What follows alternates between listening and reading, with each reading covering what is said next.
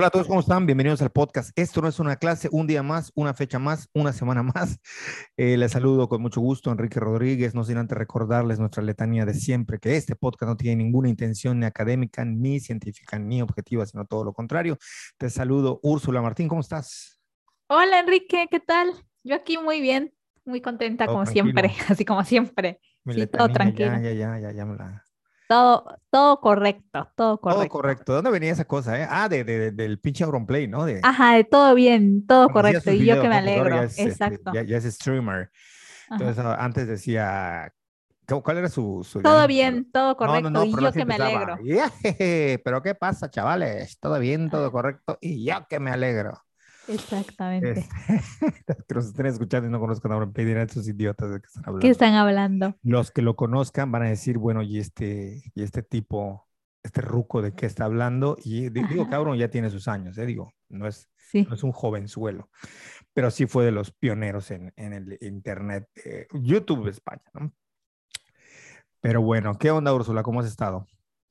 Pues aquí muy bien, la verdad es que que hoy tengo algo que preguntarte. Hoy una sorpresa, la gente. Hoy traigo una, sorpresa. Una sorpresa. Pues sí. Bueno, no una sorpresa. Preparado no lo tenemos, pero sí tú me habías dicho que querías como hacerme algunas preguntas, no entrevista tal cual, pero como compartir con esta dinámica de las, de las preguntas, ¿no? Sí, bueno, pero antes tengo que dar mi explicación de por qué. Bueno, eso era lo que ya habíamos tratado, pero que digamos que yo reactivé la idea porque yo he estado asistiendo esta semana, estas semanas a unos rezos. Y de yo pues yo tengo una memoria auditiva especialmente, o sea, yo todo lo que escucho me lo aprendo, por eso me aprendo los pregones, o sea, todos los pregoneros que pasan por mi casa, yo me sé sus pregones, ¿no? Entonces tengo una memoria auditiva y me estuve aprendiendo las canciones de los rezos. Y en estos días yo te compartí, no, ay, pues fíjate que yo me aprendí ciertas canciones de los rezos y te, las, te las compartí hasta cantando. Y tú me dijiste algo que me sorprendió y que de ahí viene esta reactivación del tema del que quiero que platiquemos y el que te quiero hacer preguntas, que fue que me dijiste que muchas de esas canciones que estaba cantando y que estábamos cantando en los rezos son canciones, himnos en realidad protestantes que la religión católica adopta y adapta desde el ritmo y todo eso. Y, fíjate que a mí me quedó, pues me quedó la espinita, ¿no? Y, justo por esa espinita es que hoy quisiera como hacerte preguntas al respecto del tema de la religiosidad y, de temas como de, ay, se me fue la palabra ahorita, temas, este, no es posible que se me vaya la palabra en ese momento.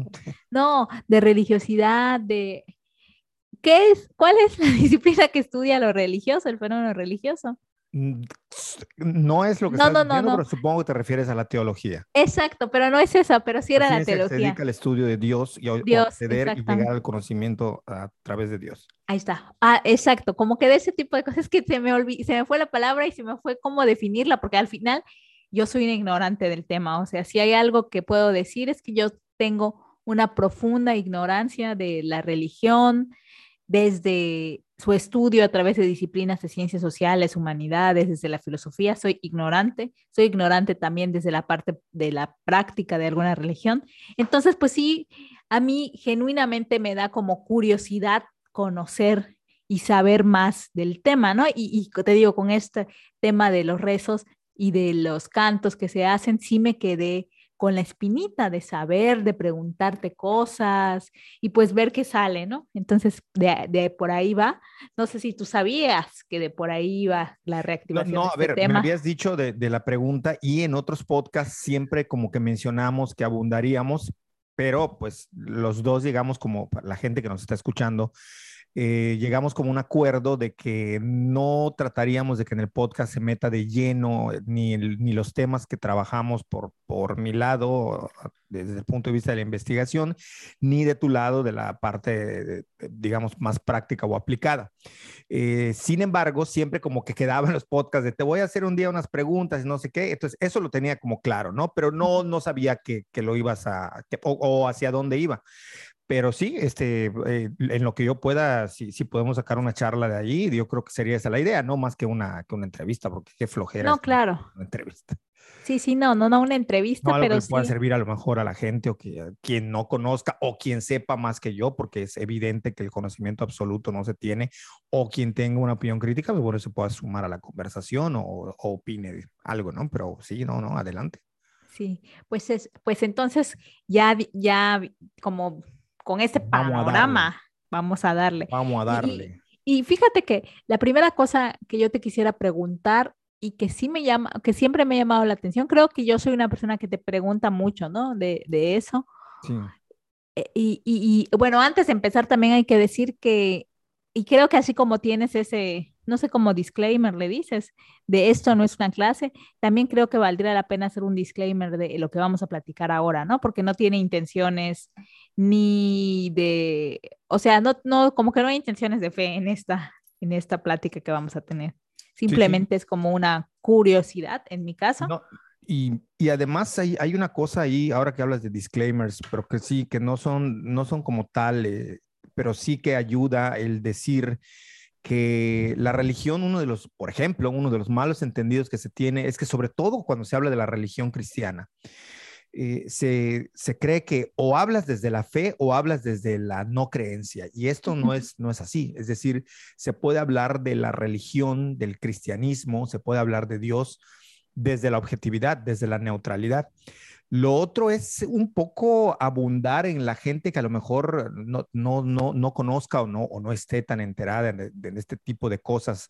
Cuando nosotros decimos que no, esto no es una clase y que aquí no vamos a presentar posturas eh, ni dogmáticas, ni meter, tratar de no meterle tanta teoría y demás, no nada más tiene que ver con la idea de llegarle a un público mayor y de tratar de hacer que un tema pueda ser eh, entendido y compartido y, y, y, y en, entrar en una conversación con, con, otro público, sino también tiene la, la idea de que mm, de alguna manera eh, cuando uno va, es decir, ¿qué sería dar una clase?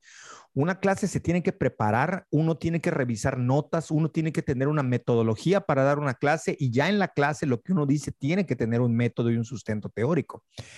Aquí nosotros, claro, hablamos a veces de que un teórico dice o un crítico dice un tal, pero estamos acordándonos, no, no hay rigor.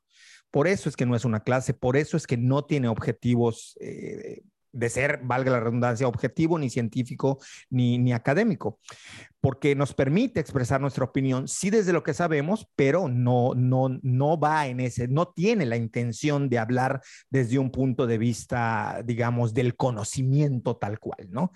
Mm, evidentemente por ahí nos sale, porque mucho de eso lo conocemos, pero no es, es más bien como abrir la pauta a la conversación sin, sin tener ningún amarre. Entonces, en ese sentido, por eso es que cuando hablamos de la religión y tú haces la acotación de no se va a hacer desde la fe, es decir, desde la creencia, es porque la religión permite que se hable sobre la religión y sobre Dios sin que sea, por ahí voy a saltar otra palabra, un acto devocional. Es decir, una devoción es cuando existe un tipo o un grado de adoración hacia una deidad, en este caso, si fuese el Dios cristiano. No existe. Vamos a hablar de esto desde un plano reflexivo, objetivo o suena muy fuerte la palabra, pero intelectual, más que fuerte, medio mamila, pero sí, es, es eso, ¿no? O sea, es Sí. buena la acotación. Sí, sí, sí, ok, pues eso. Y, y va, voy, voy a empezar como, tengo unas, unas dudas que siempre me han surgido, que son, unas son sí muy, muy específicas y otra es más como de opinión. Y la primera es justo esto, que a mí me sorprendió muchísimo ese tema, el tema de, o sea, en mi cabeza, casi, casi que, que, que las religiones protestantes tomaron de la Iglesia Católica y no al revés. Entonces a mí sí me, me impresionó es saber eso de los cantos que son, o de los himnos. Quisiera que me platicaras como más de eso, cómo, porque realmente, o sea, a mí sí me, me sorprendió, ¿no? O sea, quisiera saber por qué, cómo, eh, bajo qué contexto sucedió esto. Sí, entiendo, entiendo que la, la, digamos que tu inquietud viene porque lo normal sería que al ser la iglesia católica, la iglesia cristiana hegemónica, eh, sea de ella de quien se copie, ¿no? Y no al revés.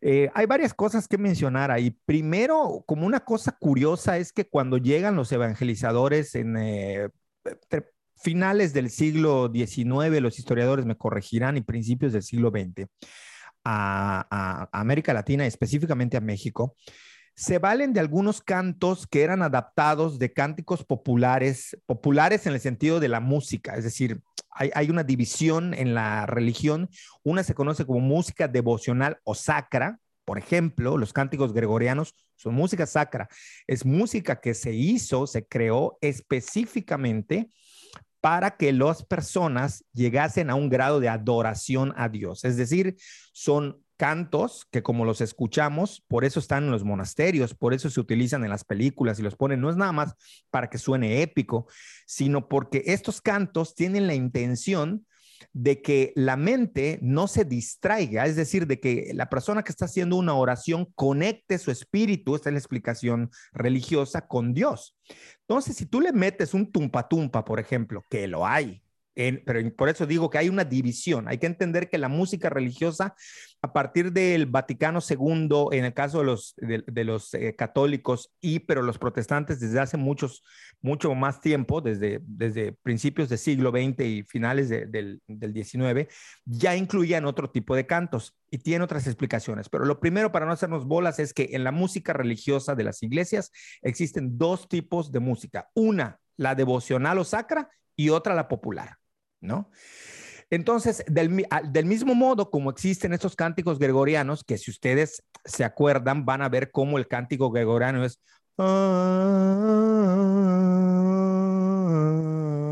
hay muy poca inflexión, por eso es que es tan fácil imitarlo. Digo, van a decir, lo hiciste horrible, pero bueno, es, es si, nosotros pudiésemos poner en una línea de tiempo para ver qué está sonando, veríamos que las líneas melódicas van rectas, ah, vuelve a caer, ah, y se mantiene otra vez.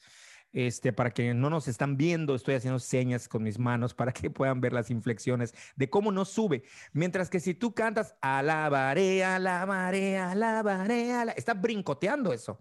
O sea, si tú vieses la línea del tiempo, está brincando. La intención de que sea plano, flat, es decir, que no exista una, una, no existan saltos abruptos en el sonido del cántico gregoriano, es que justo ayuden a la mente a llegar a un grado de concentración, de espiritualidad y de religiosidad. Bueno, del lado protestante existe toda una enorme y bellísima producción de cánticos gospel así llamados, o spirituals, que estos surgieron hace muchísimo tiempo, de hecho surgen en la época de la esclavitud, cuando la, gente afroamericana trabajaba en las concentraciones de recolecta de algodón, donde e incluso hay unos discos maravillosos de discos de la cárcel donde van ellos cantando y si bien no llegan a ser cánticos gregorianos, es perfectamente, se detecta de manera muy perfecta cómo es. Busquen ustedes el himno nacional eh, de Estados Unidos no en las versiones porque ellos dejan hacer covers de todo tipo, desde rap, hip hop, reggaeton, lo que sea, de su himno nacional, no como nosotros, que declarándonos absolutamente laicos, eh, no permitimos que nadie toque ni, ni siquiera una, una sílaba el himno. Los gringos sí son dados a, hacerle covers, ¿no? O sea, Carlos Santana, Jimi Hendrix, un montón de gente, Steve un montón de gente ha hecho covers de todo tipo. El punto, revisen y googleen eh, cánticos, eh, el, himno nacional eh, de Estados Unidos a capela o tipo gospel o espiritual, y ustedes van a ver que es de, enseguida se oye que lo que están oyendo no es un himno como nosotros lo imaginamos de un país, es un himno protestante, un himno gospel. Entonces, una vez dicho eso, lo, otro que existe es la música popular.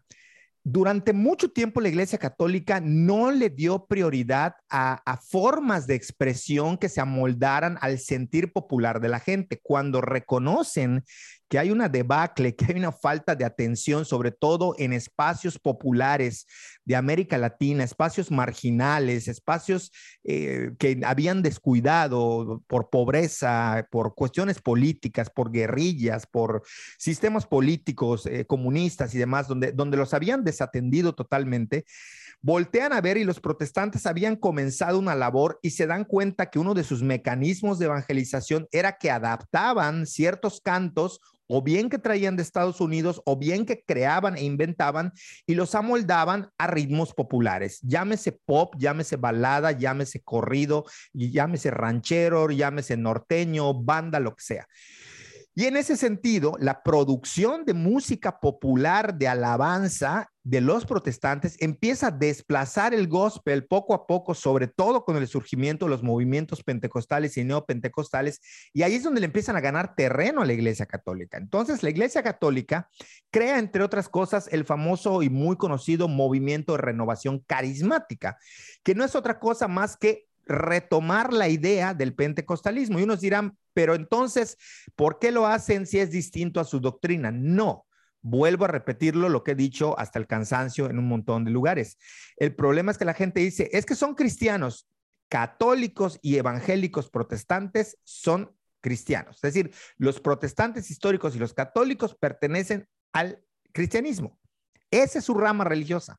Después se derivan en otras cosas. Es como si hablamos nosotros, por ejemplo, de las lenguas romances y después decimos, ah, pero hay español, ah, pero hay francés, ah, pero hay italiano.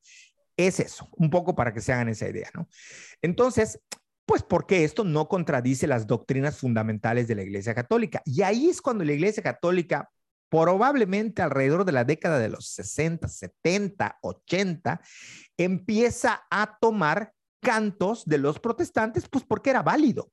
No, no había ningún problema. O sea, era perfectamente válido. De hecho, para quienes no saben, eh, el famoso sacramento del matrimonio en la Iglesia Católica, a quienes fueron bautizados bajo una iglesia protestante, la Iglesia Católica acepta como válido ese bautismo y los puede casar sin ningún problema entendiendo y aceptando que protestantes históricos y algunos, algunas ramas del pentecostalismo provienen de la misma rama protestante. La Iglesia Católica les llama hermanos separados, pero no hay tal división. Católicos y protestantes son eh, cristianos. O sea, eso es lo que pasa que en América Latina se le ha dado como más juego a la idea de que crear un genérico para que al decir cristianos, pues automáticamente tu mente conecte y estemos hablando de evangélicos protestantes históricos.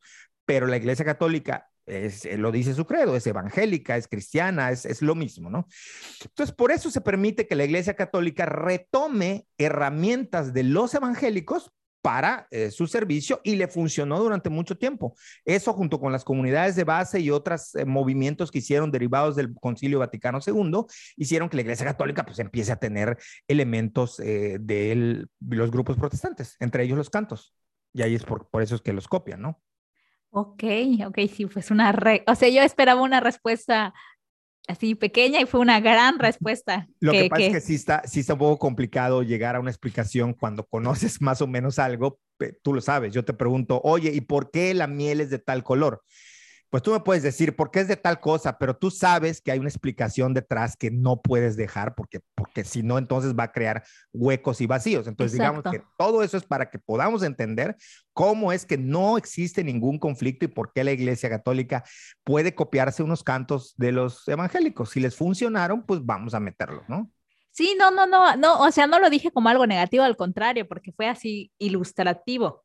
O ilustrador, como quieras además, decir. Además, hay que decir que la producción musical de música popular, eh, digamos que en el, en el catolicismo, sobre todo a partir de la figura de Martín Valverde, cobra una vital importancia y comienza a volverse junto con los protestantes en toda una industria. La gente no lo sabe, pero hay entrega de Grammys a música evangélica. O sea, ahí nomás busquen Marcos Witt Grammys o algún premio similar. No me acuerdo ahorita específicamente si es Grammy a música eh, evangélica, pero creo que en algún momento dieron, hubo un rubro, ya ven que luego ponen y quitan rubros en los premios para darle, y eh, también Martín Valverde, que es católico, empezó a generar todo un movimiento de música popular y generaron a su vez una subindustria, por decirlo de un modo, de producción musical seria y de buena factura, ¿eh? que no le pide nada a ninguna música que escuchamos por fuera. No, tenía ni idea. Oye, y ahora que estabas diciendo todo eso y que dijiste, ah, bueno, se puede entender como cristianos, a católicos, no sé qué, y protestantes históricos. Los movimientos pentecostales y neopentecostales forman parte de los protestantes históricos o se entiende como protestantes o cómo está eso? Los pentecostales. Eh, ya con los neopentecostales, los estudiosos del fenómeno religioso comienzan a tener duda porque justo el, el, tema del don en el Espíritu Santo o el bautismo en el Espíritu Santo, es decir, que viene cuando el Espíritu Santo se posa sobre los apóstoles y salen a evangelizar, cuando Cristo les dice, vayan y evangelicen al mundo, en todas las naciones, eh, que de ahí retoman ellos, que fue el día del Pentecostés. Eh, eh, se, toma esta parte del, hablar en lenguas, la profecía y el imponer las manos sobre los enfermos y sanar. Y esta, esta parte es, digamos, como la, aportación del pentecostalismo. Sin embargo, con los neopentecostales, esto se, interpreta de una forma eh, mucho más exagerada, mucho más que explote la, mm, como, no, la sensibilidad, sino el sensualismo sensorial, o sea, a nivel del sentido. Eh, y se lleva a otras ramas que los grupos pentecostales tradicionales, que sí se derivan de los históricos, este, tienen su propia historia, de cómo surgen en la calle Azusa, en Los Ángeles, aunque hay otros que dicen que surgieron de, otro lado, pero bueno, de cómo el Espíritu Santo les toca, digamos que tienen un trayecto, su propio trayecto histórico que se empata también con los protestantes históricos, pero este, los neopentecostales ya comienzan a tener ciertas prácticas que parece ser como que se despegan un poco ya de lo que se considera cristianismo. Se les sigue considerando como tal, pero ya hay algunas ramificaciones que hablan de cosas como la risa santa, la borrachera santa, es decir, como que hay una embriaguez del espíritu y tienen algunas interpretaciones que los pastores tildan de excesivas, es decir, se excedieron en la interpretación bíblica, ¿no? Pero bueno, esto queda todavía por definirlo. son muy delgadas las líneas para, para definirlo, ¿no? Dónde empieza y dónde termina.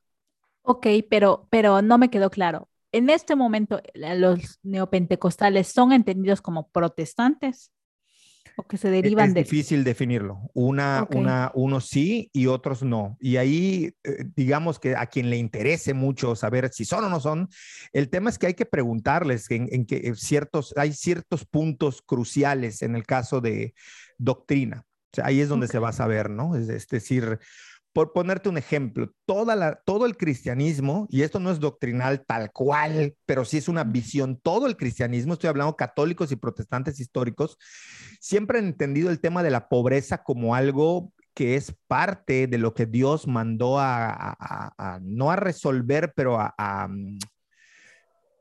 es bien interesante porque ahí tienen matices políticos también. Eh, cuando alguien habla de que la igualdad y que el romper el rezago y no sé qué, hay un texto en la Biblia donde Jesús dice, acuérdense los pobres porque a ellos siempre les tendréis decir, ni siquiera Jesús pensaba que iba a existir una, igualdad absoluta. ni siquiera Jesús creía que iba, que iba a haber una resolución de la, de la pobreza tal cual, como erradicarla, ¿no? Este, sin embargo, y esto es algo que, que todo el cristianismo ha mantenido, ¿no? El tema de ver a la pobreza como un espacio propicio para que se manifieste Dios y se manifieste al pobre. Sin embargo, los neopentecostales creen que, por ejemplo, algunos grupos, ¿eh? porque ahí es difícil, por ahí puede saltar alguien que me esté escuchando y diga, no, es que mi iglesia no se cree eso. Bueno, pero muchos neopentecostales creen, por ejemplo, que la pobreza es incluso una obra del demonio. Entonces, muchas veces en sus oraciones dicen, pobreza, yo te reprendo. Y de ellos sale toda esa idea que tiene que ver con lo que hoy mucha gente dice a la ligera, aún asumiéndose como no cristianos o no creyentes, con el tema de decretar. Cada vez que usted, quien me escucha, esté diciendo, es que lo decreté, es que si lo decretas, lo recibes, es que todos esos coaches que dicen, decrétalo, dilo, todo eso viene de los neopentecostales decreta la abundancia. Todo eso de la abundancia, la ley de la abundancia, viene de grupos religiosos protestantes neopentecostales que explotan a partir de los 80s y los 90 prácticamente de ahí. Entonces, por ejemplo, esta doctrina de ver como, como todo el cristianismo con una tradición y una visión y una ideología sobre el pobre, ayudar al pobre, estar ahí para darle consuelo al pobre, los neopentecostales rompen con ello totalmente, ¿no? Otra, por ejemplo, es que los neopentecostales, muchos grupos creen que hay que tener una acción en lo político. Es decir, nosotros debemos vigilar por quién nos gobierna y si no me creen, vean cómo en Guatemala, durante la guerrilla, Efraín Ríos Montt, que pertenecía a ciertos grupos de élite pentecostal y neopentecostal, lograron llegar a la presidencia de, ese país, ¿no? Y, así en otro, hay, un montón de ejemplos, ¿no? De, cómo, de cómo se cree. bueno, la alcaldesa, ya la habíamos mencionado en otro podcast, una de las alcaldesas de Monterrey, cuando le entrega las llaves de la ciudad a Jesucristo, también era neopentecostal. Y hay que decir, además, que después de la zona sur, es decir, Chiapas, Tabasco, eh, Yucatán, Campeche, Quintana Roo, que fue la zona muy fuerte o la más fuerte donde existían grupos evangélicos, la siguiente oleada de crecimiento evangélico en el país viene de Nuevo León, viene de Monterrey. Órale, y en balde surge de movimientos neopentecostales que creen en la abundancia, que creen en la buena posición económica, que rechazan el hecho de que un cristiano, por ser cristiano, tenga que ser pobre. Más allá de que estemos de acuerdo o no con lo que dicen, estoy tratando de hacer las diferencias eh, doctrinales que hay entre uno u otro. Esos son dos ejemplos que te doy que pueden marcar cuando ahí van como saliéndose un poco de ciertas doctrinas protestantes históricas. Ok, ok. Oye, y tengo otra pregunta, otra pregunta. En el catolicismo, sea, bueno, no sé si en el catolicismo, pero para hablar de ciertas cosas se habla de sectas. Para el tema de los protestantes, este concepto no es válido, hablar de sectas. Desde el punto de vista de los estudiosos de la religión, no se debe hablar de sectas eh, de ninguna confesión religiosa porque lo consideran peyorativo y peligroso, casi como algo que es... Eh, despectivo. Sí, despectivo, pero además peligroso porque hablar de secta ya lleva casi una idea de que requiere una persecución o una punición legal.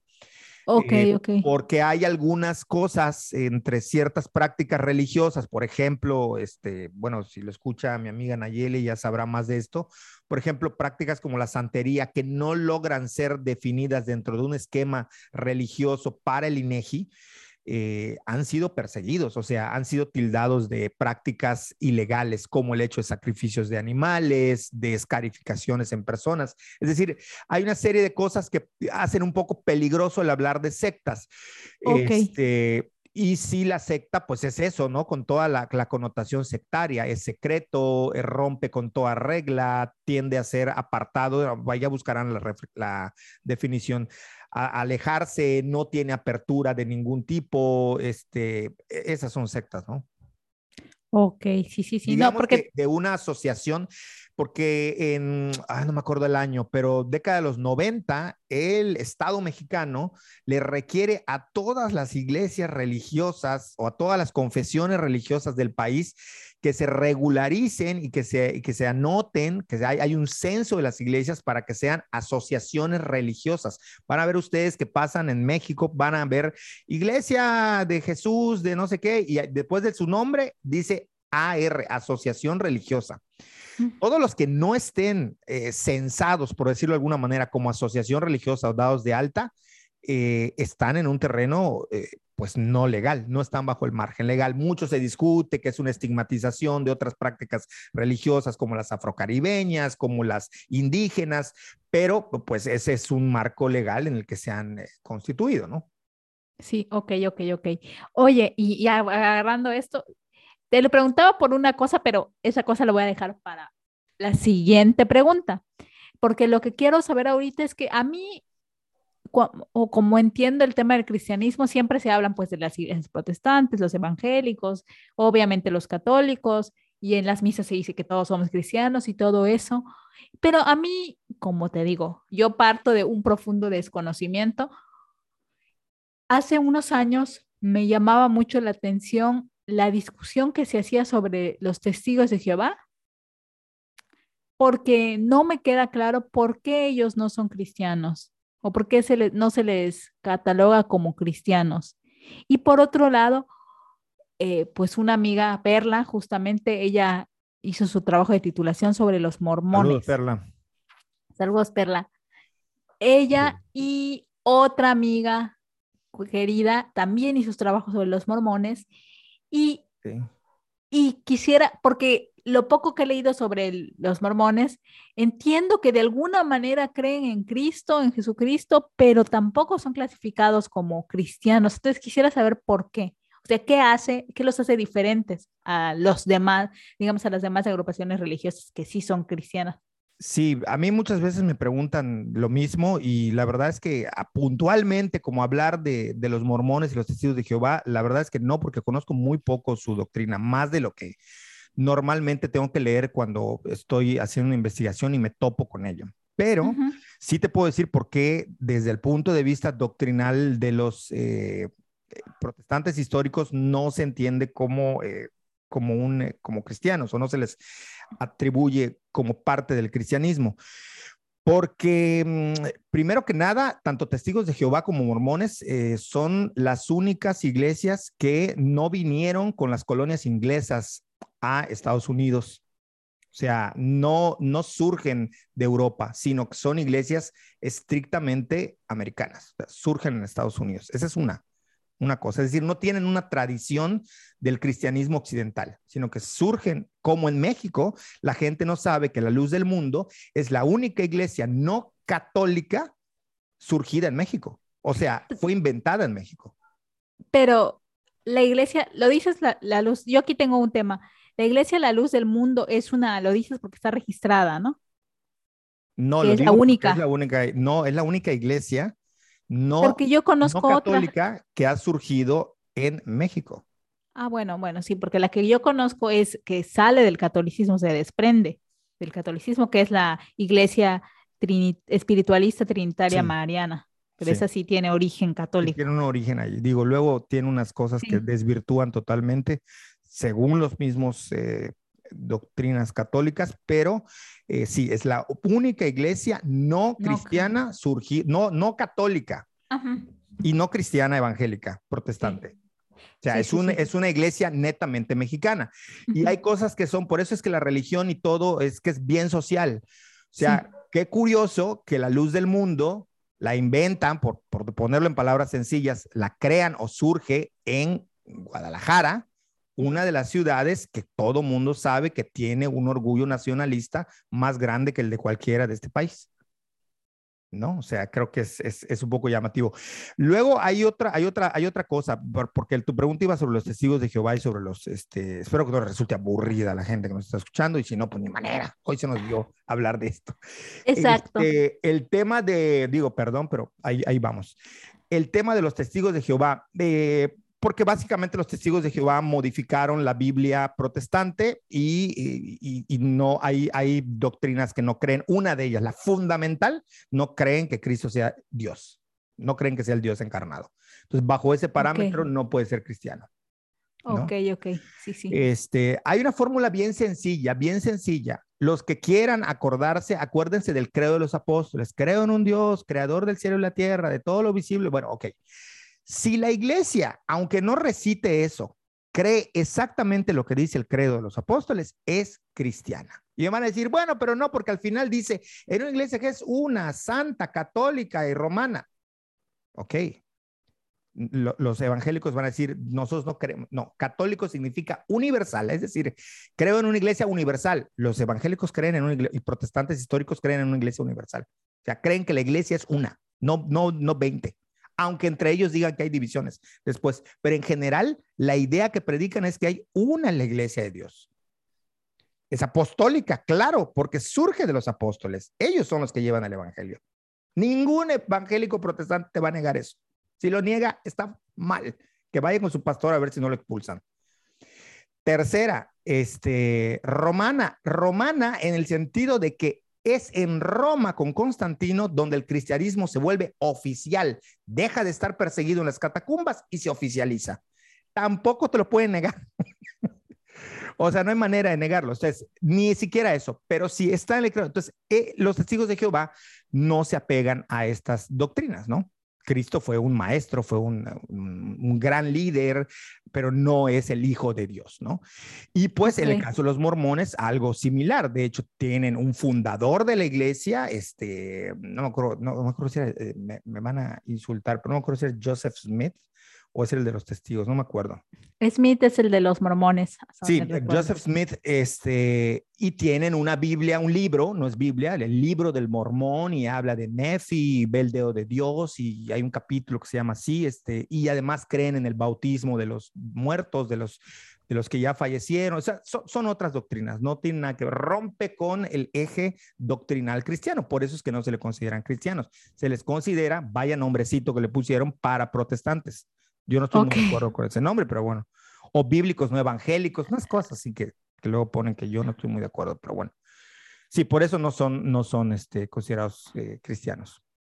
Ok, no, no, pues sí, sí, definitivamente. Y, y aunque, bueno, yo sigo con eso porque, pero lo, los mormones creen que Jesucristo es el Dios encarnado. No, hasta porque, donde sé, no, pero posta equivocado, según yo no. Y bueno, entonces. algo así. Ajá. Ya Perla nos dirá. Sí, ya que ella nos diga, sí, para la próxima. Comente, ¿no?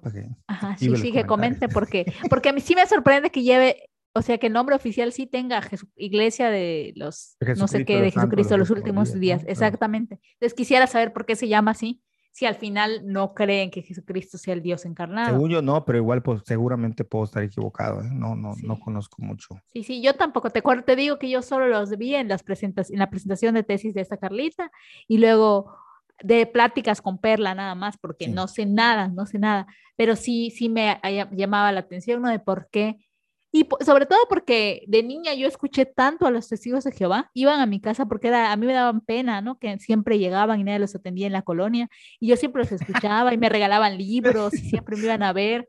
El buen desde siempre. Exacto, y ya querían bautizarme y todo eso, y yo, ay, no, pero sí, o sea, sí, yo sí los escuché un montón, o sea, y me gustaba escucharlos, la verdad es que no me quitaba nada, pues yo era una niña, un adolescente después y pues, los escuchaba y pasaron por años. Eso es bien interesante porque Em, los testigos de Jehová eh, ahí muy escondiditos y como que no era una fuerza religiosa que se tomara en cuenta.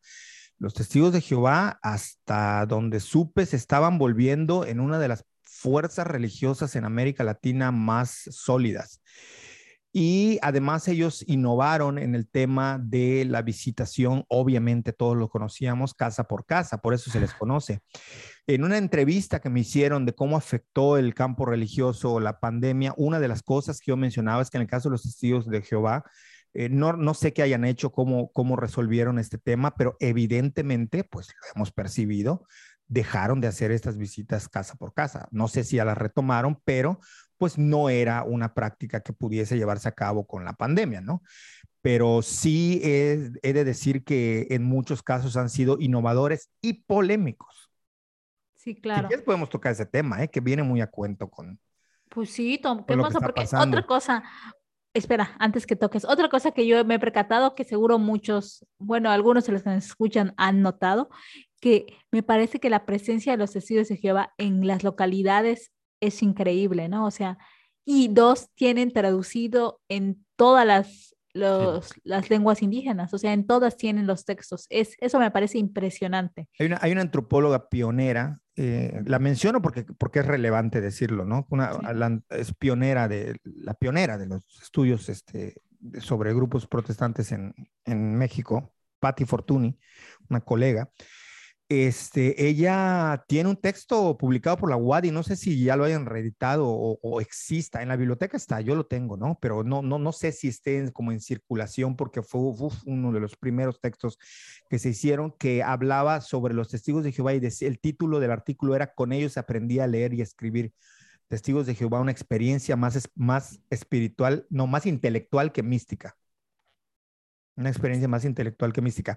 Es gente a la que entrenan, entrenan porque es entrenamiento, ¿eh? O sea, yo sí he podido estar en, cultos o en reuniones del Salón del Reino de los Testigos de Jehová y es un entrenamiento, o sea, cómo hablar.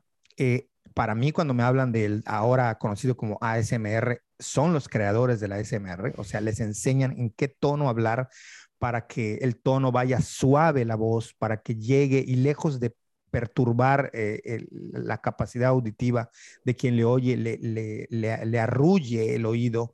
Este, también eh, son los mejores aprendices de textos bíblicos al pie de la letra, o sea, si no sabes leer, te enseñan a leer.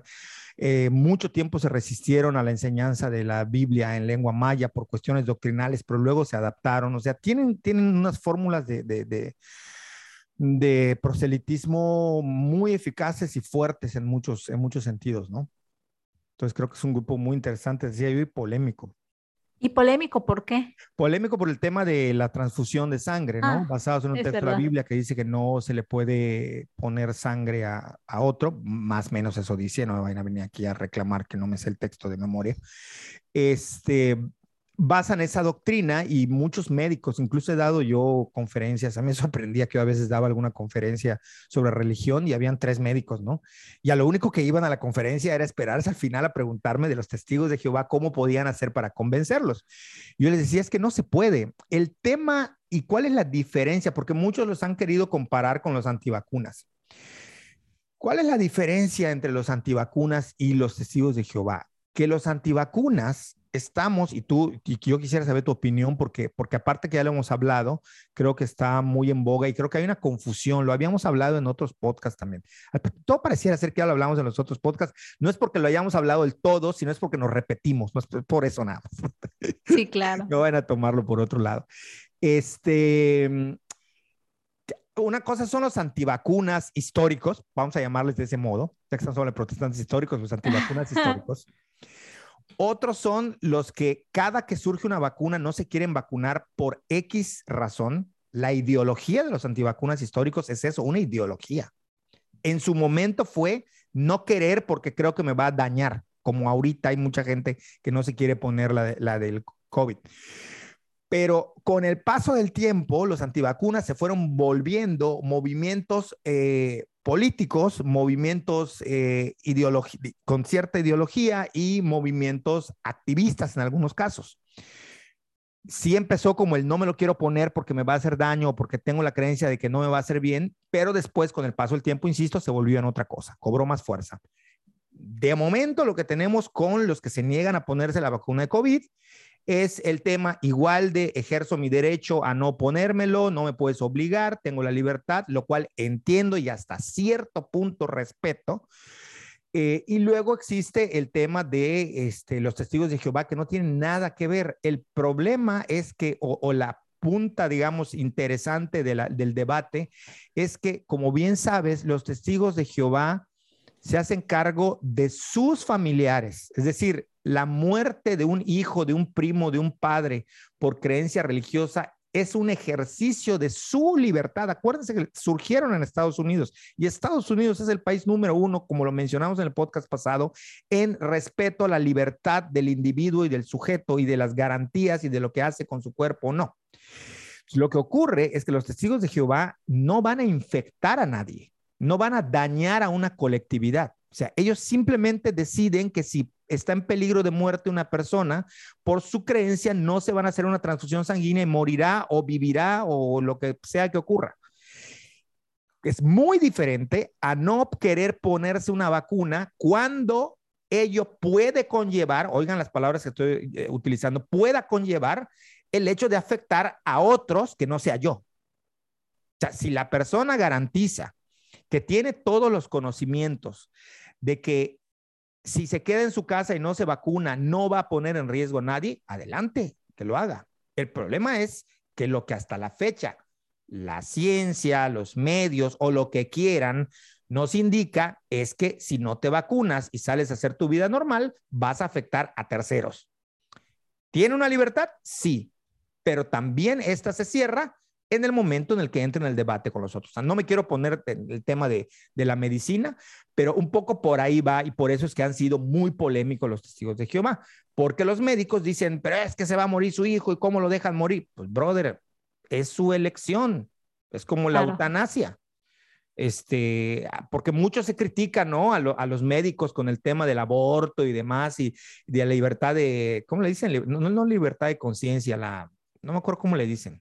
No sé qué de conciencia, ahorita igual se me fue a mí. Eh, pero nadie dice nada cuando están persiguiendo a los testigos de Jehová y los tratan de ignorantes, de tontos, de, de, de sacato, o sea, les dicen de todo, ¿no? Este, y eso no lo vemos. Te digo, van, han ido a mis conferencias médicos que no tienen nada que ver lo que estoy diciendo con el único propósito de ver si yo les voy a resolver eso. Pues no, no hay manera. O sea, es su creencia, es su fe. Es como que tú me digas, oye, ¿por qué no se junta la comunidad de médicos a ir a las, a, a las manifestaciones, ¿cómo se llama? Las representaciones de la crucifixión de Cristo de Iztapalapa a impedir que se den de latigazos y se sangroteen y estén a punto de morirse, ¿no? Hasta ambulancias hay ahí, pues porque la persona quiere. O sea, no es por otra. O en Filipinas que, que se clavan clavos de verdad. O sea, la gente quiere. O sea, ¿qué le hacemos? Pero por eso son polémicos. Pues no sé tú cómo lo ves lo de la, la vacuna, ¿no? No, no, pues el tema lo hemos hablado y, y, yo te he dicho, ¿no? Que en el caso, el tema de los testigos de Jehová a mí antes me hacía ruido y después analizando dije, ok, cuando el, el, el, el hecho afecta únicamente a lo individual y no tiene repercusiones a nivel público, pues pues que lo hagan, ¿no? Y así claro. con la transfusión sí. de sangre. El tema de, de, los antivacunas es que justamente ponen en riesgo la salud pública, ¿no? O sea, es un y esto tema sí de... Se ha comprobado, ¿eh?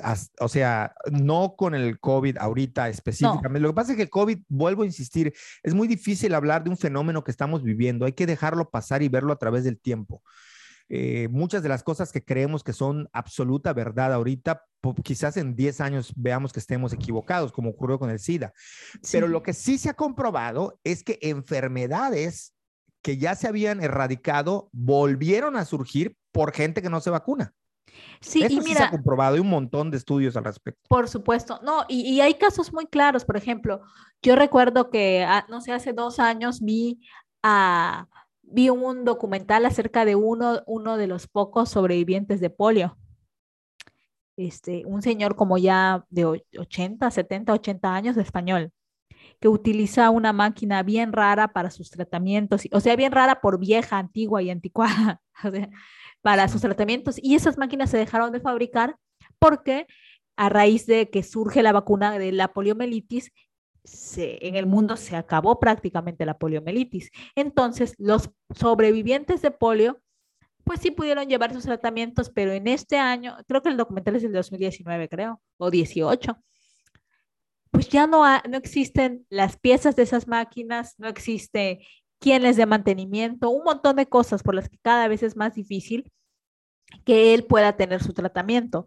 Y él cuenta cómo cuando un niño se enferma de polio, y como meses después surge la vacuna y casi que es de los poquísimos de su generación que tiene polio y que de niño vio, o sea, creció con las afectaciones que le dejó la poliomielitis, mientras que niños que eran, no sé, cuatro meses más grandes que él o, un año, que diga cuatro meses más chicos que él o un año más chico que él, no sufrieron eso, ¿no? Y que sí fue, fue muy, pues fue algo, ha sido algo muy impactante durante su vida. Y justo él es el, la campaña y el documental surgen porque se está volviendo a presentar poliomielitis en el mundo, en España, él, él es español, sí. a raíz del el descenso eh, sostenido de vacunación infantil. Y lo mismo en Francia, ¿no? O sea, la viruela, rubiola y todas esas enfermedades están en un crecimiento grande porque hay una falta de vacunación que tiene que ver con grupos antivacunas que surgen en Francia y que es paradójico, ¿no? Porque en Francia surgen las vacunas, en Francia surgen un chorro de cosas, de Francia es Luis Pasteur o como se pronuncie, y es increíble que de ese país surjan los movimientos antivacunas, ¿no? Es, es, es paradójico, o a mí me parece paradójico, ¿no? Pero justo eh, el tema de los antivacunas que tiene, ah, como tú bien dices, ¿no? Tiene que ver con un miedo pero y también, y, y, que justamente ese descenso tiene que ver con el crecimiento de antivacunas, pero también con esa sensación de que ya no existe el riesgo. Sí, o sí. que no se percibe el riesgo, que es algo que hemos hablado antes para cuando hablamos del huracán Grace, pero también tiene que ver con eso.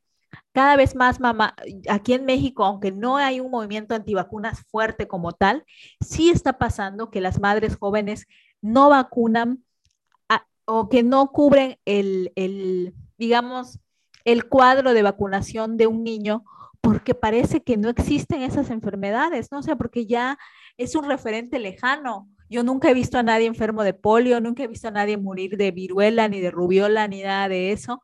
Entonces, parece que es algo como que está ahí, que existió, y se relajan las medidas de vacunación desde los padres de familia.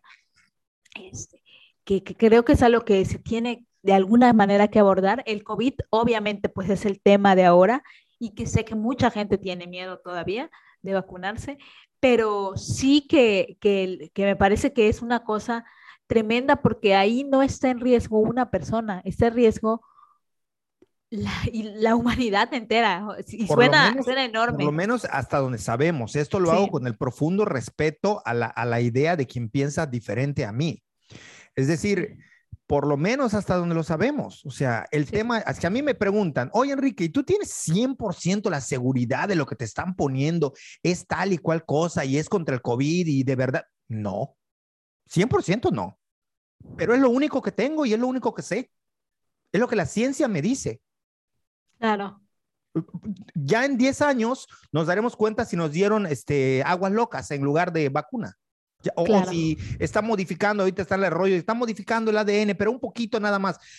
O sea, lo que quiero transmitir es que de momento lo que contamos es con un conocimiento, con unos estados que están siendo unos más impositivos que otros, unos más libertarios que otros, pero con estados que le están apostando mundialmente a la vacuna y que se está volviendo un tema político, sí, lo que quieran, pero lo, hasta el momento lo que sabemos es que nos dicen que eso es. Así es. Entonces, eh, así como puedo estar equivocado, podemos estar en lo cierto. Lo que nos ha demostrado la historia es que la mayoría de las vacunas, o casi todas las vacunas, sirven para frenar enfermedades. Claro. Si esta va a ser una mentira, pues de momento no lo sé. O sea, no puedo yo estar jugando con eso. Sí, pero lo que, tenemos. O sea, no, me, no, no puedo jugarle al vivo o al listo con algo que no sabemos. O sea, prefiero pegarme a lo que me dicen, ni modo a decir, ah, no, yo soy muy listo, es que a mí yo, este, no, e, esa, esa actitud sí me parece un poco reprobable. Si no quieres por ideología religiosa, por ideología política, por lo que quieras, si tú no quieres entrarle, pues trata de no fregar a los demás, ¿no?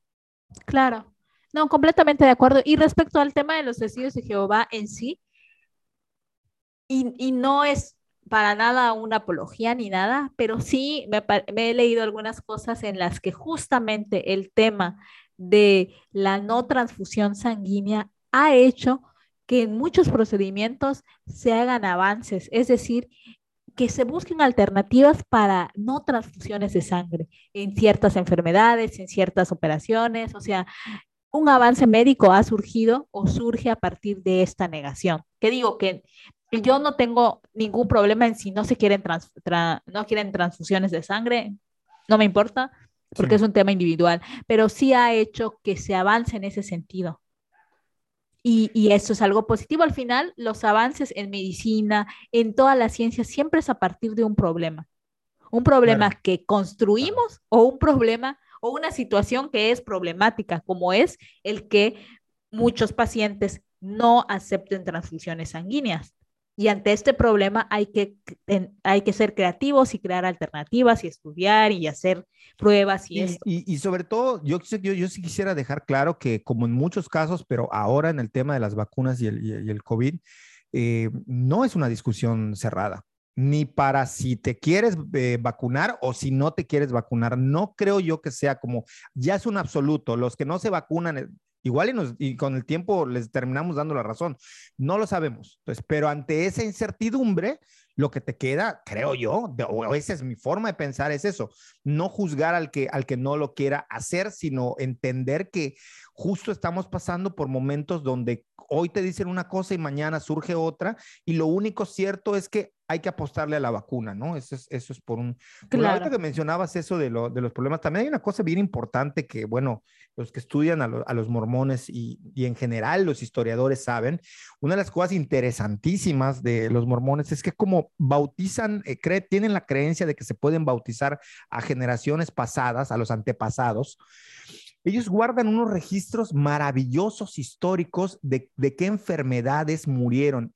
Y los médicos descubrieron que estos archivos de los mormones son de un gran valor y un aporte para la medicina, porque pueden llegar a una trazabilidad que antes no tenían de enfermedades congénitas o que no sabían que eran congénitas y ver todas sus, sus, generaciones hasta por un largo periodo, ver cómo se fue transmitiendo de una generación a otra. Y esto es súper importante, ¿no? No solamente en el tema médico, sino en, el de la historia y de la etnohistoria y de todo lo que tenga que ver con cuestiones de revisión de documentos. Es reconocido por los investigadores que los, eh, los archivos de los mormones son de un gran valor para la cultura. Sí, por ejemplo. No, sí, completamente. De hecho, pues sí son famosísimos sus archivos. Yo alguna vez, por curiosidad, puedes acceder a buscar como tu árbol genealógico. Y alguna vez tuve la curiosidad de hacerlo, pero no tenía los datos exactos de la fecha, la fecha de nacimiento sí, pero el pueblo donde nació y la, la hoja del acta de mi abuelo, porque tenía como intenciones de eso, ¿no? De buscar a ver qué tanto encontraba. No lo logré. Eh, creo que puedes ir al archivo, bueno, no creo, puedes ir al archivo con un documento de que estás haciendo una investigación o algo y ellos te ayudan y todo eso, pero que sí tienen unos archivos increíbles y están abiertos al público, además que eso es interesante, que bueno, digo, también en el Vaticano puedes entrar a ver sus archivos, pero creo que justo en eso, en genealogía, en cosas médicas, están pasadísimos. O sea, sin querer han creado. Cosas, eh, han, han, han, significado un gran aporte. Y esto, esto lo mencionamos para que también quien nos escucha y no está muy involucrado en cuestiones de religión, vean cómo todo tiene un, un eh, pues cosas que son buenas, unas que no son tan buenas y unas que son mejores. Y, o sea, que no todo, tenemos una paleta de colores inmensa en, cuestiones de orden eh, social, religiosa, económica y que, todo tiene matices, ¿no? Es muy difícil llegar a absolutos y, que, bueno, en este caso la religión nos demuestra que hay muchas cosas que nos ayudan a entender por qué ocurren o pasan las cosas, ¿no? En el término social, claro. bajo un contexto social, ¿no? Sí, sí, sí, definitivamente, ¿no? Eh, que, que, te digo que a mí me, me fascina escuchar y saber porque de nuevo digo, parto de una profunda ignorancia de todo tipo. Digo, aunque evidentemente, como, como tú bien me has dicho que la sociedad estadounidense prácticamente es una sociedad protestante, aunque no todos sean creyentes, y que en México también se vive eso, ¿no? Ser un, país católico, aunque todos, o sea, aunque muchos no sean creyentes, pero vivimos en un mundo católico, ¿no? Y, y, desde nuestras expresiones de la mayoría de nosotros que, ay Dios mío, ay Virgencita y lo que sea. De hecho, yo las, yo las adopté, porque yo no las decía, pero empecé a adoptarlas porque me parece algo característico de, de del país, ¿no? Decir, ay, Dios mío, ay, Diosito, ay, con el Jesús en la boca y ese tipo de cosas. De hecho, es tan latinoamericano esto que voy a traer a colación uno de los memes que, que, cuando te conocí a ti te daba mucha, mucha, mucha risa, que te sigue dando mucha, mucha, mucha risa, que es este de, la, de, de Luis Fonsi, cuando, cuando este, tú, tú, sabes cómo era el, meme, ¿no? Que venía una ola y cómo, cómo Ah, sí, es la de despacito, espérame. Despacito. Hasta que las olas digan, ay, bendito. Hasta que las olas digan, ay, bendito, ¿no? Entonces el meme tiene una voz que dice, ay, bendito. La ola. Este, si pueden, googleenlo, ¿no? Un video meme. Meme, ¿meme qué? ¿Meme despacito o qué? Ajá. Meme bendito despacito, meme, no sé cómo. Ay, bendito. Pero cada vez que es una ola, se está viendo como dice, hasta que las olas digan, ay bendito. Entonces se detiene la música y la ola se oye como una voz, ay bendito. Dice, ¿no? Es buenísima, la amo ese. Sí, sí, no, además fue un meme de los más virales, yo creo que tardó mucho tiempo. ¿Por qué menciono lo del meme? Porque justamente yo te, yo te explicaba que sí, que el meme da risa, pero hay que entender que los boricuas para todo dicen bendito. O sea, estás hablando con alguien y le estás platicando, no, que este, ay, tenía ahí un pastel bien rico, ay, bendito, te dicen. O sea, o ocurrió una tragedia, no sé qué, ay bendito, y ay bendito, y ay bendito. Y es muy de puertorriqueños de, decir ay bendito. Entonces, por eso no es casualidad que en la canción Despacito de Luis Fonsi, quien es boricua, diga ay bendito, y lo que después los demás lo volvieron un meme pero es que en Puerto Rico, por eso la canción dice hasta que las olas digan ay bendito, porque se está refiriendo hasta que las olas digan un dicho muy boricua. De, hecho, este, el tiempo que tuve la gran oportunidad de, ir a Puerto Rico, había gente que me decía, oye, tú ya, ya estuviste aquí muchas veces, ya vas a ser boricua, solo te falta decir, ay bendito. ¿no? O sea, como un sello de que ya eres boricua, ¿no? Este, entre otras cosas, no estaban bromeando, por supuesto, que de boricua no tengo nada, pero, pero sí, sí, este, sí, digo, saludos a alguien, si, nos escuchan de Puerto Rico, un, un país hermosísimo, si pueden ir, vayan, se los recomiendo altamente. Este, se come bien y se baila muy bien y se hace casi prácticamente todo muy bien. Este, pero sí viene de ahí, ¿no? Entonces, por esas cuestiones religiosas, nadie, ateos eh, puertorriqueños dicen bendito y nadie se lo cuestiona. Sí, claro, tenemos un lenguaje profundamente religioso, aunque no seamos religiosos. y aquí en México, el, el, este, digamos que el símil sería el bendito sea, para todo, ay, bendito sea, ay, bendito sea. No sé qué, ay, llegaste bien a casa, ay, bendito sea. Siempre usamos eso también. gracias a Dios. El gracias a Dios, o ese tipo de creencias que te digo, a mí me gustan. dejan de ser justo lo que yo decía, dejan de ser palabras con una carga emocional, eh, devocional, como hablábamos al inicio de la música, y se convierten en expresiones populares no tiene un sentido devocional ni de fe ni religioso cuando se repiten tanto y se dicen tanto y se vuelven parte del habla coloquial y del habla popular de la gente, ¿no? O sea, no, no, no, no, no tiene otro, otro sentido, ¿no? Por ahí, por ahí va la cosa. Sí, claro. No, y sabes qué? Y es que viéndolo así, y, y, aquí va como, porque siempre tiene que haber algo de mi experiencia, siempre termino hablando de alguna experiencia todo el tiempo. Las anécdotas de Úrsula, así que suéltalo. es que al final me da risa porque siempre termino dando una anécdota. No, está perfecto. A la gente le encantan tus anécdotas. Todos ya me lo dijeron. Ay, qué bueno. Todos ya me lo dijeron. Me encantan las anécdotas de Úrsula, así que cuéntalo, dale, dale. Porque ahí, te va, porque aunque, bueno, me voy a reservar lo primero que quería decir, pero yo he ido a, muchas iglesias, a muchas de diferentes eh, denominaciones. Evidentemente he ido a la iglesia católica por una por una razón específica. Y, este, y he ido a un chorro de iglesias protestantes de todo tipo, he ido a, todos los lados, ¿no? Y digamos que en casi todas, aunque yo no comparta como digamos el credo o como se diga, no lo sé, sí en todas, bueno, en casi todas, solo en una no, me he sentido tranquila. Y, y no, y no, y no, no digo esto como diciendo es que, no sé cómo explicarlo, pero digamos que me salgo y que, que solamente para mí, en ese contexto de visitar una iglesia, puedo utilizar la palabra regocijo. Y yo entiendo, o sea, yo viéndolo como desde el lado racional, entiendo que es todo un entorno que hace que uno se sienta cobijado y que no necesitas tener una creencia específica para sentirlo. Como la gente se siente cobijada y en paz y tranquila haciendo meditación, haciendo yoga, me parece que es eso una de las cosas que, que hay, ¿no? Y que si le quitamos toda esta carga que a veces es, este, pues un poco de prejuicios, un poco de trauma, para decirlo así, un poco de anticlerical. Creo que sí son mucho espacios. resentimiento contra las instituciones. Exacto, contra sobre todo. Católica, mucho más resentimiento contra los grupos evangélicos, muchísimo resentimiento. En algunas ocasiones hay que decirlo justificado, este, o entendible más que justificado. Permítanme corregirlo, entendible. más que justificado. Pero sí, es, básicamente eso, ¿no? No hay, hay, hay un odio este, sí. que carece de muchos este, argumentos. Claro, y que digo, en, en mi caso que yo no he tenido, tengo que decirlo, tampoco experiencias negativas, más allá de que la gente por ir cree que, que, te pueden convertir y eso y van y, te dicen de cosas. Sí, pues un pero, poco molestoso, ¿no? pero quitando eso, sí, sí, o sea, te digo, para mí esa palabra de regocijo solamente tiene sentido en esos espacios, como lo tendría si me gustara meditar, Seguramente si meditara e hiciera esas prácticas aquí en mi casa, sentiría regocijo. Con yoga no me pasa porque yo no le brindo ese, o sea, para mí no tiene nada de espiritual yoga, es ejercicio y es ejercicio, ¿no?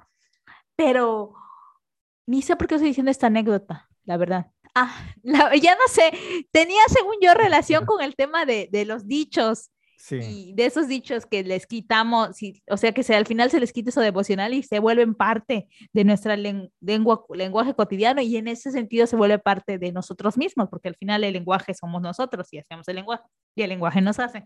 Pero bueno, e, el, el caso es que, quién sabe por qué conté esa anécdota, pero, ah, bueno, el hecho es que, ajá, tampoco es que yo les brinde algo como una carga devocional ni nada, pero está allí y es un espacio que, que si lo miramos de otras maneras hasta nos puede dar algo. Yo digo, a mí me da algo cuando voy. No es que yo diario o cada que se me ocurra vaya, pero voy y de ahí salió el tema de los, por eso te lo dije, ya me acordé, quiero redondearlo, porque al final una de las cosas que a mí siempre me, dejan con esa sensación es el tema de los cantos y los himnos y todo eso, y por eso te lo por eso me sorprendió mucho que me dijeras que los católicos toman de los protestantes, porque al final de, las de los dos lados la parte que más me llena y es esa, es la parte de los cantos y de las alabanzas y de todo eso, y con todo lo que dijiste de la música y todo eso, pues me va quedando claro que pues porque está creada para ese fin, o sea, uno... La, música de liturgia, la, devocional,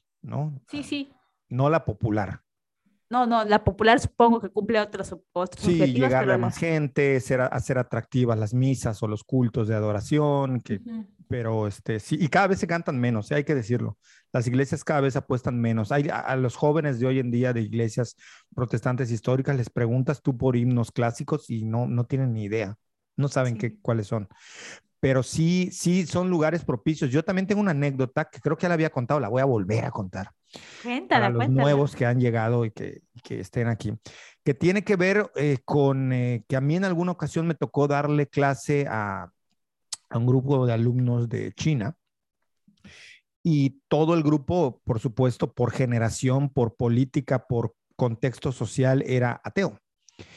Y en una ocasión eh, hicimos un recorrido eh, pues, académico, no sé cómo llamarle, escolar, más que académico, escolar. Y uno de ellos fue visitar el cementerio de, de Campeche, San Francisco de Campeche. Y estábamos ahí y por lo menos dos de ellos se acercaron a mí y me dijeron, este, la, chica me lo dijo, pero, pero el, el, el, otro chico que estaba ahí como que, como que asentía con la cabeza, como que estaba de acuerdo con lo que estaba diciendo ella. Entonces ella se quedaba viendo eh, en Día de Muertos, se quedaba viendo a la gente, cómo elevaban sus plegarias, y ella, me, y ella me dijo de una manera así como bastante objetiva, un poco para empatarlo con lo que tú dices y tratar de explicar la experiencia religiosa y la experiencia espiritual como una forma de, de, de, de entender al, al, sujeto, al ser humano, al ser reflexivo, al ser espiritual. Eh, me dijo, desearía yo profundamente tener la capacidad de sentir lo que esta gente siente. Simplemente no tengo la capacidad, me dijo. No fui crecida en un ambiente y no creo yo, los religiosos si nos están escuchando van a decir, no, sí, sí tiene la capacidad, por supuesto, cada quien cree, ¿no? Pero ella eso me decía, no me decía eh, simplemente, no, es una porquería, y ahí es donde notas tú el discurso del verdadero ateo, o sea, ateo sin creencia en un Dios o sea, no se pelea con ninguna iglesia, no se pelea con ningún creyente porque no cree, no puede pelearse con aquello que cree y está convencido que no existe. No, fue no, no creció en ese contexto. Y me, decía esto. Y luego hay otra anécdota también de un profesor ateo también, ateo en el sentido mismo de esto. No, no, no que haya crecido en un contexto, pero simplemente nunca se le inculcó por ningún lado de su familia la creencia y desde muy joven se fue a Estados Unidos y no tuvo como un contacto religioso en absoluto con nadie. Sin embargo, él me decía que en Estados Unidos, ya él grande, o sea, ya no sé, en sus treinta y tantos, entró a una iglesia y estaba un coro ensayando, estaba vacía la iglesia y dice él, inexplicablemente me conmovió hasta las lágrimas. O sea, fue algo que me conmovió hasta las lágrimas. Y él salió y siguió siendo ateo. Es decir, estas experiencias que, que si bien el religioso lo puede ver como, como una seguridad de que Dios tocó el espíritu tuyo, de los estudiantes de China y este profesor mío, perfectamente puede ser una experiencia en la que no tiene que entrar lo reflexivo, no tiene que entrar una explicación científica y que es una experiencia que por, por la que como ser humano tus sentidos no te han llevado a justamente dejarte sentir eso. Entonces, como no es habitual sentirlo, conmueve y sacude y está en un momento específico y que le puede pasar a unos y a otros nunca les pasará. Sea, eso es así. O sea, incluso entre creyentes que tienen 20 o 30 años yendo a la iglesia, pueden nunca haber sentido esto que gente que es o se asume como atea lo siente, ¿no? Y, no tiene que ver necesariamente con un tema de creencia en Dios, de presencia de lo divino los, religiosos seguramente van a decir sí, es presencia de lo divino, pero desde el otro punto de vista es simplemente se experimentó en un contexto determinado, bajo circunstancias determinadas, algo que no se había experimentado sensorialmente, porque pasa por los sentidos, o sea, no es nada más este, esta cuestión de, la introspección, de lo que llaman espiritual, que eso daría para otro podcast, ¿no? El, el por qué lo espiritual sí es religioso, aunque no lo quieran ver así, pero bueno, no me voy a extender en eso, ¿no? Pues sí. No, muchas gracias. Estuvo requete buena. Esto pero, pero cierras como si fuese entrevista. Muchas gracias por la entrevista, Rex. No, ¿qué, qué entrevista? Muchas gracias por lo que dijiste ahorita porque me ayuda. Claro, claro, es que, es que también hay que verlo así, ¿no? Porque luego este, tampoco se vale que eh, agarre uno cualquier experiencia de, de, de una persona o, no sé si sea atinada la comparación, ¿no? Pero es como un poco cuando alguien dice, ay, este, es que el otro día te extrañé, ah, es porque estás enamorada de mí. No, no manches, o sea, no, no le estés, no le estés tratando de, de influir algo que, que, te pudo haber extrañado porque se acordó de su primo, de su tío o de mil cosas, o porque te quiere como un super cuate, no tiene que ver, pero hay gente que aprovecha. Entonces, un poco eso sería así como, no, sí, sí, sí, ahí, ahí hubo ya una experiencia religiosa, como diría Enrique Iglesias, ¿no? Entonces, hay que decirlo, o sea, no, puede, puede ser una experiencia que no hayas pasado por ella y te resulte nueva y por lo tanto te sorprenda y, y es para bien, o sea, te hace sentir bien, ¿no? Así es. Pues muy bien, muy bien. Pues teníamos planeado, siempre tenemos, vamos a descubrir las costuras de nuestro podcast. Este, siempre tenemos planeado uno o dos temas por si uno no nos da y muchas veces nos pasa que a veces estamos seguros que un tema nos va a dar y a la media hora ya se nos acabó lo que teníamos que decir y sacamos el otro.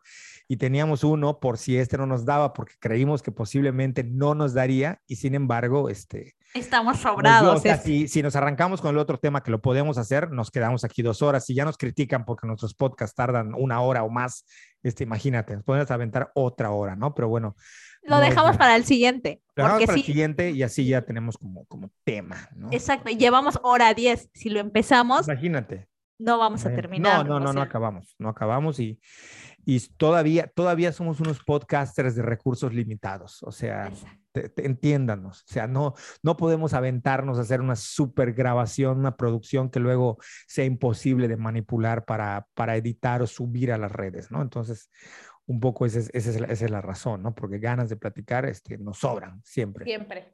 ¿no? Siempre, aparte de que yo, que yo creo que parte de lo que, eh, si entendemos el éxito del podcast como la periodicidad y la capacidad de hablar de temas diversos eh, cada semana, hay que decirlo, modestia aparte, que es exitoso. Si entendemos eso como éxito. Y para mí sí lo es. O sea, creo que es, relevante, ¿no? De, este, para, para nosotros autocriticarnos porque nos hemos autocriticado de todas las formas posibles, habidas y por haber, y otros nos han eh, criticado también. Pero si hay que hablar y si dijéramos que el éxito en parte de un podcast o de un proyecto como este tiene que ver con la periodicidad y la variedad de temas, ya vamos para los tres años, ¿no? El podcast ya va para los tres años, creo. Sí, Va para los, tres, años, tres años. Y de subir eh, nosotros ya más de un año y medio, ¿no? Ajá, exactamente, sí, ya. O sea que sí, o sea, creo que, que eso, eso está bien. Y nada, pues es eso, que, que, que, creo que parte de eso tiene que ver con que pues nos gusta hablar y nos gusta este, platicar y no nos cansamos, ¿no? Exactamente. Digo, en algún momento nos tendremos que tomar un break porque pensar en llevar un podcast semanal durante, no nos dedicamos a esto, o sea, o sea, quien se dedique a subir puro contenido de esto, pues sí, tiene tiempo de hacer ediciones, de hacer, nosotros no nos dedicamos a esto, lo único que contamos es con nuestras ganas, con la palabra, con los micrófonos y ya, o sea, no tenemos nada, nada más, o sea, no, no tenemos un editor, no tenemos el tiempo para estar armando temas complejos, es lo que nos sale del alma y del corazón para terminar religiosamente hablando. no, y no groseramente. ¿Eh? Y no groseramente, porque cuando dijiste con lo que nos sale de También a veces nos sale de, de, de, otro lado, ¿no? Pero digamos que lo que nos sale del alma y del corazón es lo que, lo que otorgamos y lo que damos y ojalá y que les guste y les interese y que, bueno, se, se queden allí. Este, pues nada, si quieres, aquí le damos crank porque ya nos estamos pasando el tiempo de, de, tu este, ¿no? Pues nada, un saludo a todos, que estén bien, que le den compartir, si, le, si lo quieren compartir, si les gustó, que le hagan todo lo que piden que hagan, que a mí ya, ya me choca un poco estarlo diciendo, pero bueno, este, nos estamos viendo. Hasta luego. Hasta luego.